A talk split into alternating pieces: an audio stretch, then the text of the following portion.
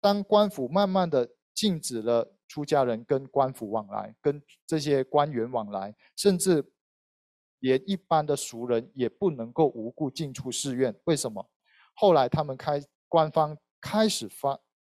担心这些寺院成为集众起义的温床，所以禁足是禁止这些僧侣的世俗化的这些措施。所以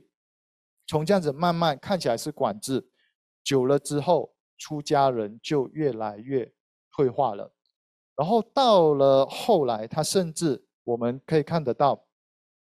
在晚明的时候。太祖将禅教于且开为二门，禅门是受戒为度，应门纳牒为度。什么叫受戒为度、纳牒为度？受戒为度就是一定要透过寺院开我们现在所谓的传戒，你受戒了之后，你才叫做出家成为禅僧。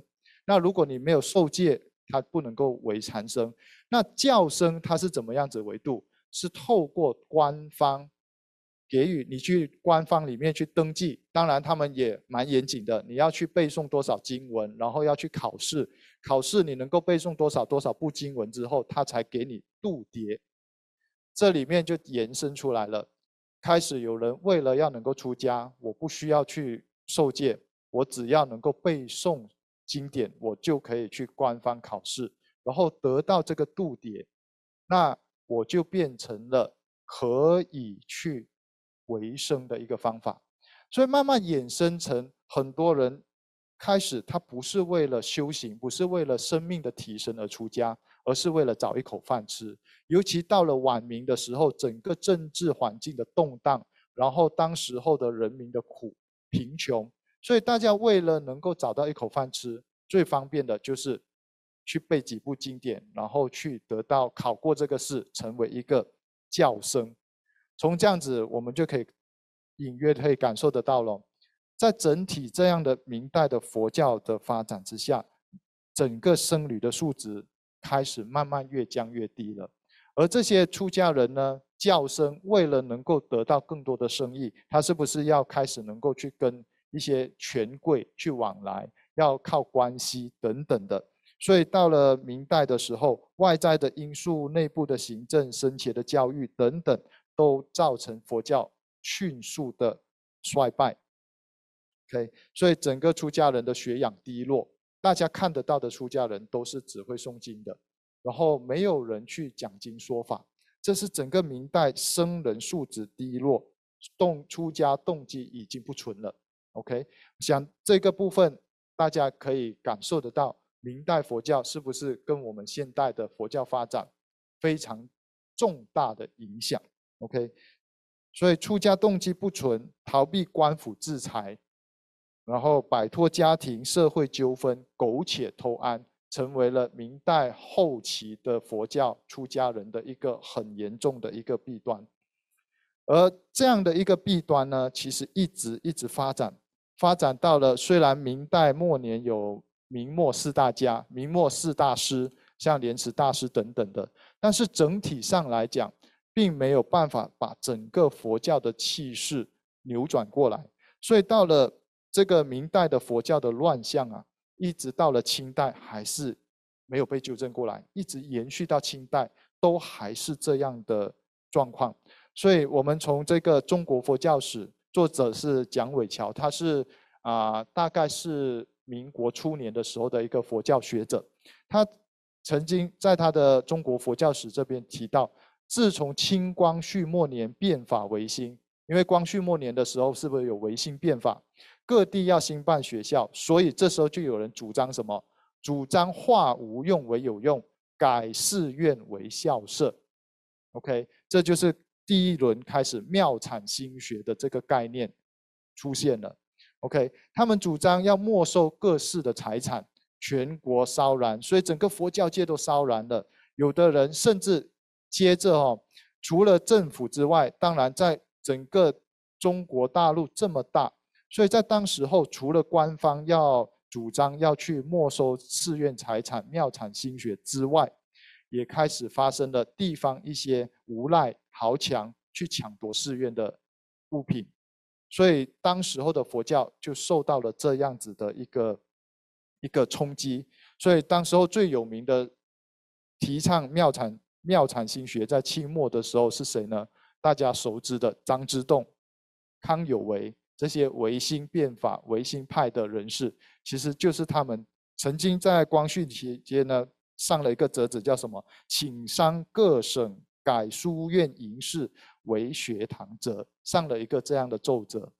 去希望能够去改变。当然还好，后当时候还是有一些卫教的，例如说梁启超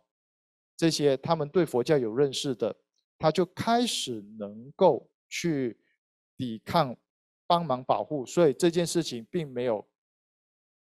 并没有去开展出来，所以因此被压了下来。但是我们可以从这里面可以看得到，既然有人会主张要把寺院庙产改为校舍，可见佛教在当时候的形象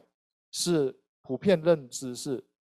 不积极的，是没有用的。如果有用的话，绝对人家不会打把主意打在佛教这边，就是因为整个佛教是积弱的，让人家看不起的，所以他们会觉得你占有这么多资源，不如拿出来。OK，所以这是值得我们佛教去发去反思的。所以我们再来看到这一段，是一个美国的一个已故的佛教学者，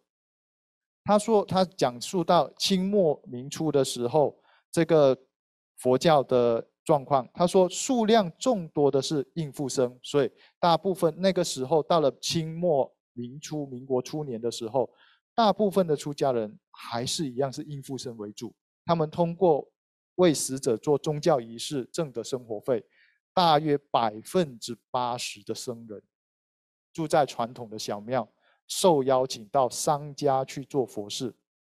所以我们可以也经常能看到街上看到他们，他们几乎不修习禅定，不讲经，不听经，所以让很多的佛教信徒自然就会瞧不起他们，认为他们是愚蠢无知，把佛教当买卖的。OK，这是从这里面我们可以看得到，明朝从明代一直到清代，一直到民国初年，我们的佛教大概的状况。第一个僧侣的人数慢慢增加，为什么慢慢增加？因为其实从明末开始一直到清代，其实整体上面的局势不断的起起伏伏，尤其到了清末的时候，是整个社会是蛮动荡的。在这样的时期，很多人吃不饱。那佛教其实在传统从中国唐朝以来，佛教就一直有他们自己的田产，所以变成很多人就想。诶，我佛教只要诵经就有饭吃，不需要努力，所以很多人因此就把自己投身在佛教里面，但是不是真的为了自己的生命的提升，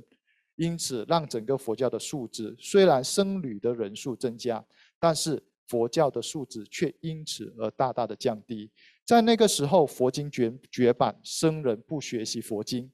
再来。僧人大多数出生于较低的阶层，出家纯粹是为了逃避贫穷。僧人只会简单的重复他们的宗教仪式，然后败坏道德，违背戒律，甚至在啊福建的地地方啊，甚至有一个叫什么呃火宅僧，火宅僧的名词，三界火宅，大家有听过吗？火宅僧，什么叫火宅僧呢？就是在这个在福建的地方有一部分的僧人，他说他是出家僧人，但是他是结婚的，所以他叫做火宅生。那这些这些结婚的僧人的太太的的老婆呢，叫做范嫂，范横的范，人称范嫂。这是当时候蛮特别的一个一个出现的一个状态了。所以我们可以看得到，佛教因此当。从一到五条这些状况出现的时候，僧侣自然而然受到了很大的歧视，因为不让人瞧得起，所以出家人不出去向一般人去宣教，也不做社会福利的工作。各位，你想想，这八条加总起来，佛教是不是完完全全让整个佛教带到了一个非常非常极端的败坏跟没落的一个状态？可是很，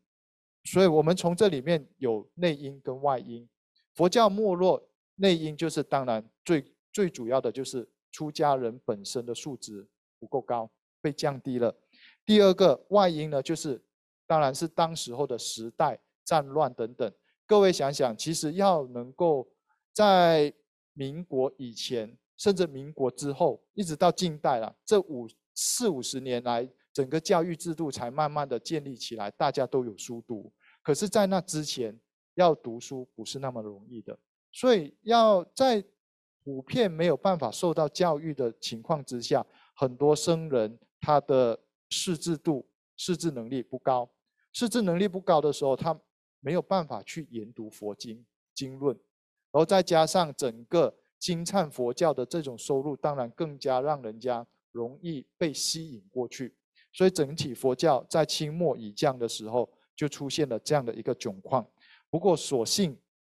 为什么说所幸呢？这些事项的变化不是佛教的本质，